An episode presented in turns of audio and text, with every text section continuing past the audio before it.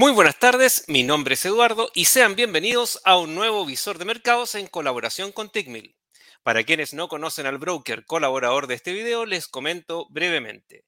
Tickmill ofrece acceso a más de 180 instrumentos con algunas de las comisiones más bajas del mercado, dentro de las cuales se encuentran acciones, criptomonedas, forex, índices, bonos y materias primas. Las plataformas de trading ofrecen una de las ejecuciones más rápidas de la industria, promediando 0.20 segundos en promedio por operación y sin recotizaciones. En el año 2021 recibió el premio al mejor servicio al cliente en los Forex Global Forex Awards. Si les interesa conocerlo en más detalle, los invito a que ingresen al enlace que se encuentra en la descripción de este video. Bueno, como es de costumbre, conmigo Gaby. Hola Gaby, ¿cómo estás? Buenas tardes. Hola Eduardo, bien, bien aquí un día viernes, ya prácticamente siendo las 12.40 de la tarde en Nueva York con toda la semana que ha estado súper intensa, ya prácticamente llegando a su fin, preparándonos para el fin de semana, un pequeño descanso. Así que bien, la verdad, súper, súper bien. Aprovecho antes de que se me olvide, Eduardo, por favor, para todas aquellas personas que les interesa probar al broker Tickmill, recuerden que ahí en el enlace que les dijo Eduardo, van a poder ir directamente a la página y si ustedes se fijan acá arriba aparecen dos botones, abrir cuenta, cuenta demo. Si pinchan en cuenta demo porque quieren probar al broker, ahí ustedes van a poder seleccionar la plataforma en la cual les gustaría operar, el tipo de cuenta que les gustaría también poner en prueba, también el nivel de apalancamiento y el depósito más o menos estimado que podrían ustedes también estar tratando de eh, depositar más adelante si es que desean abrir una cuenta real para que si la simulación sea lo más parecida posible a lo que ustedes van a estar haciendo. Así que les recordamos, el enlace está en la descripción del video. Así es. Gaby, bueno, esta semana estuvo cargada de reportes entre PepsiCo y algunos bancos y también tuvimos el IPC de Estados Unidos. Resumamos un poquito. Sí. Resumiendo un poquitito, eh, a ver, tuvimos índices de precio productor para Estados Unidos, que fue un dato que terminó entregándonos luces de lo que podría haber sido el IPC, porque el índice de precio productor había realmente salido más alto de lo que el mercado esperaba, por ende ya teníamos una pequeña intuición de que el índice de precio al consumidor también podría salir alto. Efectivamente fue un dato súper, súper alto el que tuvimos durante el día miércoles de esta semana, no, jueves de esta semana, yo sigo perdida los días porque como tuvimos un feriado, pero el día jueves tuvimos la cifra de inflación y terminó en términos generales quedando en 8,2%. Claro, cayó desde un 8,3%, pero la caída fue leve y todavía tenemos una cifra de inflación súper, súper alta. El promedio móvil de los últimos seis meses sigue estando por sobre el 8%, por ende eso sigue generando mayor presión para que la Fed continúe con alzas de tasas de interés. Y de hecho, hoy día en la mañana yo les mencionaba que la probabilidad de ver una alza de tasas de interés de 75 puntos base por parte del FOMC en la reunión que vamos a tener el 2 de noviembre, finalmente fíjense en lo que ha ocurrido. En el transcurso del día de hoy ha aumentado la probabilidad de tener un alza de un de 100 puntos base, de un 1% completo. ¿Por qué? Porque antes, esta semana, fíjense lo que teníamos. Teníamos la probabilidad de ver un alza de tasas de interés de 50 puntos base hace una semana atrás era de un 20% aproximadamente y un 80% de ver un alza de 75 puntos base. Después de los datos de esta semana, esto se ha cambiado. Ya se fue por completo la probabilidad de ver un alza de 50 puntos base y el mercado está evaluando hoy día con toda la información, también después de conocer las ventas minoristas que tuvimos esta, esta semana, el día de hoy en específico, que probablemente tengamos un alza de 75 puntos base con una probabilidad de un 97,3% y un alza de 100 puntos base con una probabilidad de 2,7%. Por ende, no se descarta este escenario, vuelve a ponerse sobre la mesa y es algo que probablemente vaya a tener que evaluar la Reserva Federal. Entonces, aquí muchos de ustedes hubiesen estado esperando que tuviésemos cifras muy fuertes hacia la baja por parte del Standard Poor's y muchos también decían, oye, aquí ayer tuvimos caídas y el mercado se dio una vuelta de carnero con el Standard Poor's pasando de un mínimo en 3.491 a un máximo en 3.687. Y claro, sí, tuvimos todo ese movimiento, pero también todo ese movimiento tiene que ver con especulación. Teníamos temporada de reportes de ganancias trimestrales que también comenzaron esta semana, Eduardo, con PepsiCo, que fue el primero en reportar que nos dijo que a pesar de la inflación, a pesar de un tipo de cambio más alto, lograron subir los precios de sus productos, lograron seguir vendiendo y más encima tienen buenas perspectivas para lo que resta del año.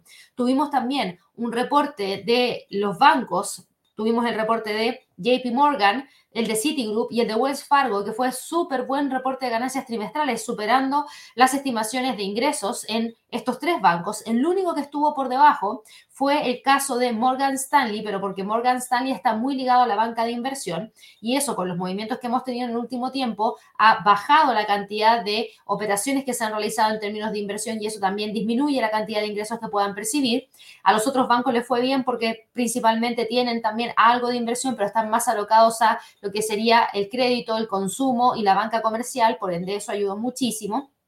Y eso es lo que ha generado todo este sentimiento de un poquito de incertidumbre, porque claro, deberíamos seguir teniendo presión de la inflación, deberíamos seguir teniendo mayores alzas de tasas de interés, lo que debería seguir eh, entregándole presión y ralentizando a la economía. Por ende, hablar de una recesión todavía sigue estando súper vigente. No es algo que se haya descartado, de hecho todos apuntan hacia eso, pero el mercado en cierta forma trató de darle un respiro a los movimientos del día de ayer por toda esta temporada de reportes de ganancias trimestrales que va bastante bien.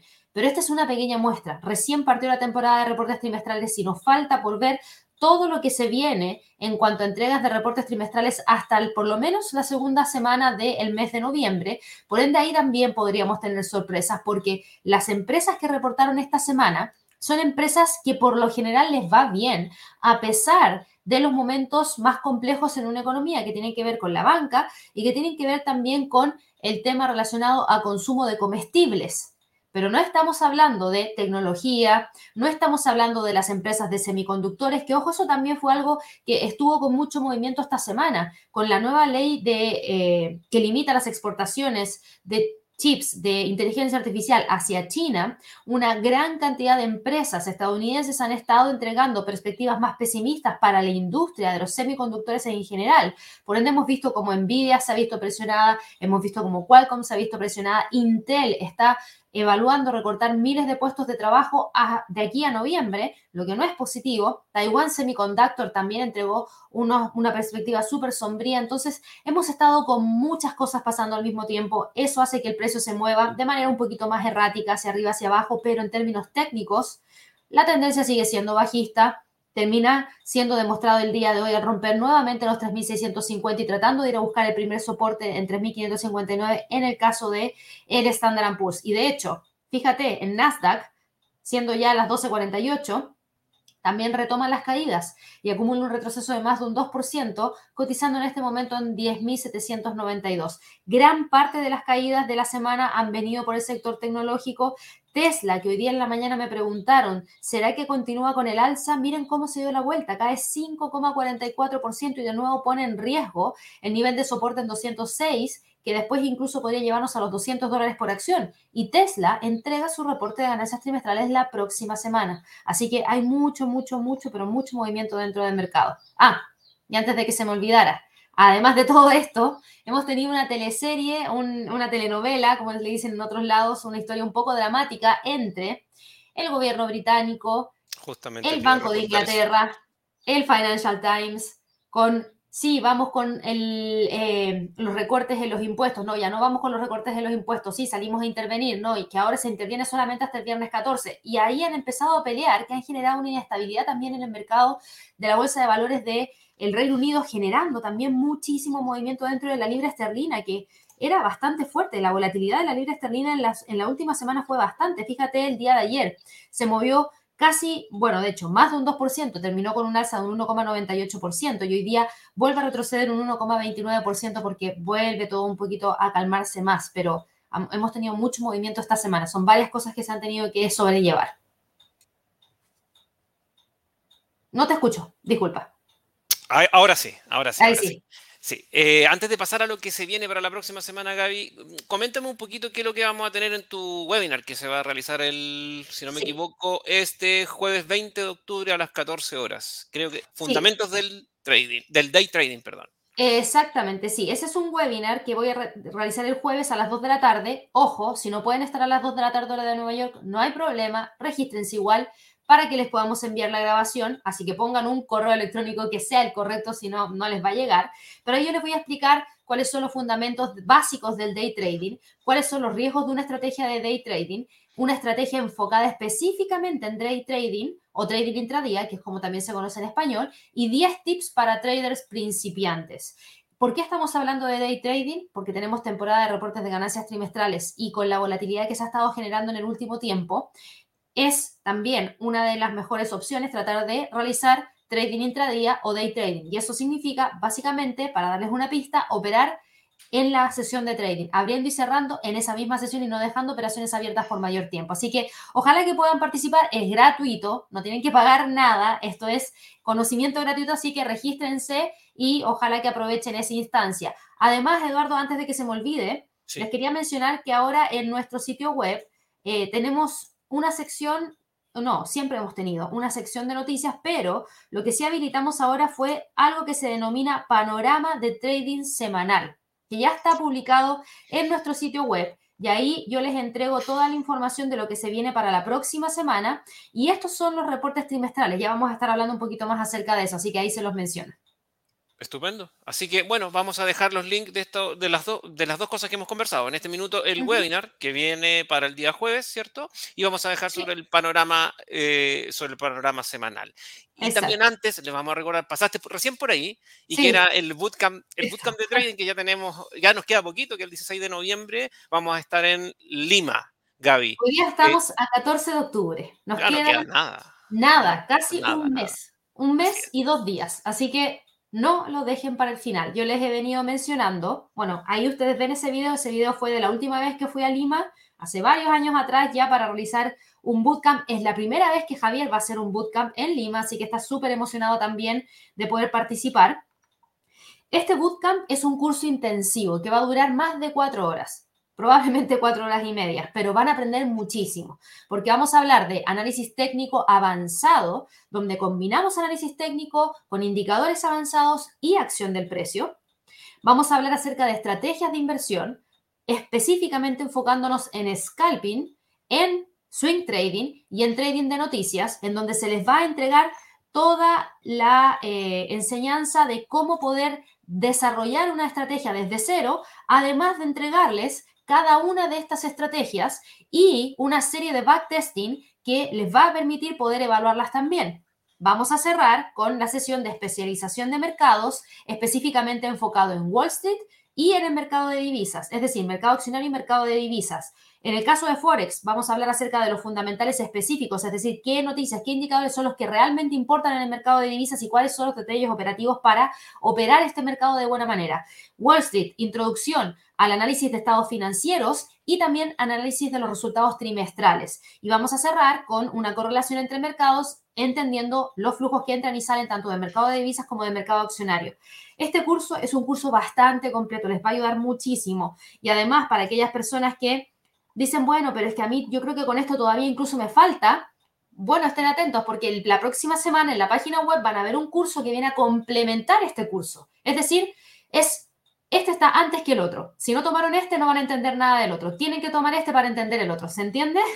Eh, vienen unidos, a eso es lo que voy. Y ahí sí que van a terminar el año 2022 con una gran cantidad de conocimiento listos para partir el año 2023. Hay distintas formas de acceder al bootcamp.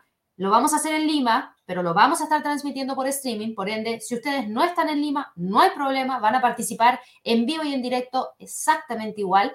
Pueden acceder gratis o con un 50% de descuento si tienen una cuenta con el broker colaborador. Si no es así, también existe la opción de que ustedes puedan realizar la apertura de la, de la cuenta para poder participar y además de poder acceder a otros beneficios y también está la opción de realizar el pago total del curso. Ahí ustedes elijan qué es lo que más les conviene, pero evalúen la opción del descuento o el beneficio porque eso también significa otros beneficios a los cuales ustedes podrían acceder.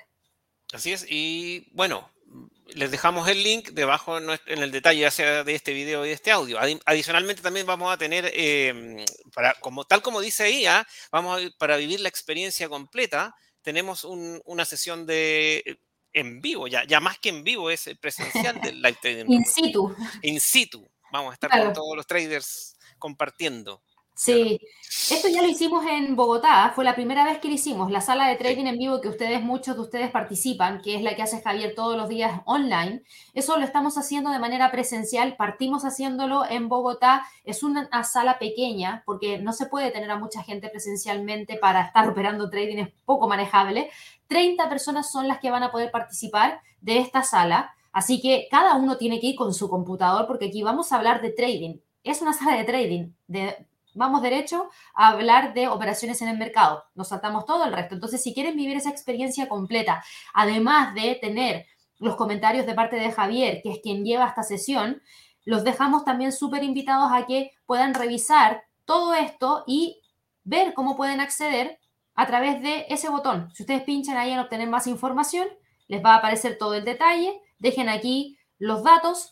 También la vamos a, a transmitir por streaming y va a ser súper dinámica porque vamos a buscar la forma de habilitar los micrófonos de las personas que están por streaming para que así todos podamos compartir en esa sala de trading Van a haber muchos traders de distintas partes del mundo, así que ojalá que puedan participar. Es muy, muy entretenida, interesante y, ojo, aquí, como dice bien acá, van a recibir feedback en vivo, evaluar y discutir trades junto al equipo. Y recuerden, algunos trades resultan bien y otros simplemente no. Aquí no hay magia ni inventos, hay solo trading.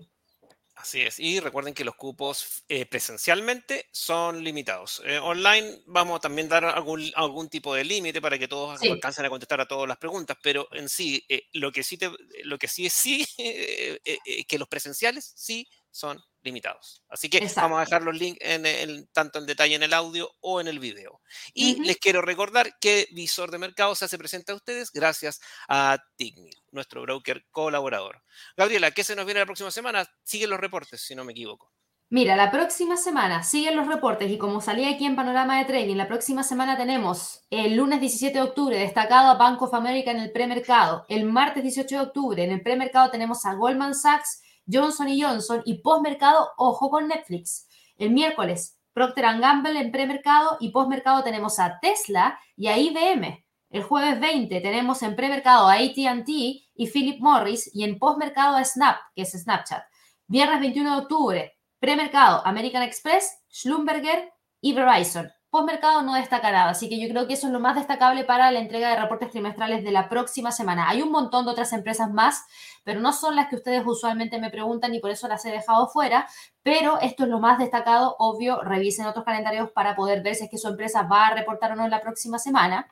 Y también, en cuanto a calendario económico, Edu, fíjate que tenemos el foco puesto específicamente en más datos de inflación y también tenemos algo que destacar que proviene desde China, porque en China vamos a conocer los datos de producción manufacturera y producción industrial. Creo que eso es, o crecimiento, lo confirmo de inmediato.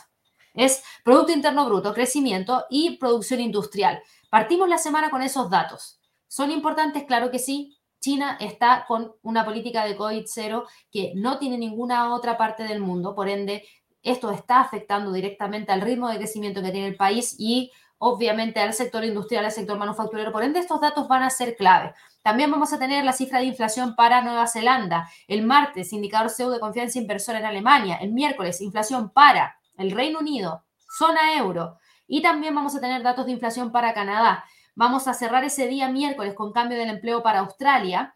Y el jueves, indicador manufacturero de la FED de Filadelfia, ventas de viviendas de segunda mano para Estados Unidos y el viernes ventas minoristas para el Reino Unido y para Canadá. Así que si te fijas, el calendario económico sigue siendo súper importante junto con todas estas reportes de ganancias trimestrales que también están por venir. Eché mucho de menos a Elon esta semana. Esperaba algún comentario. Está tranquilo esta semana. No, sí, tenemos está tranquilo. Así que Gaby, no sé si quieres agregar algo más.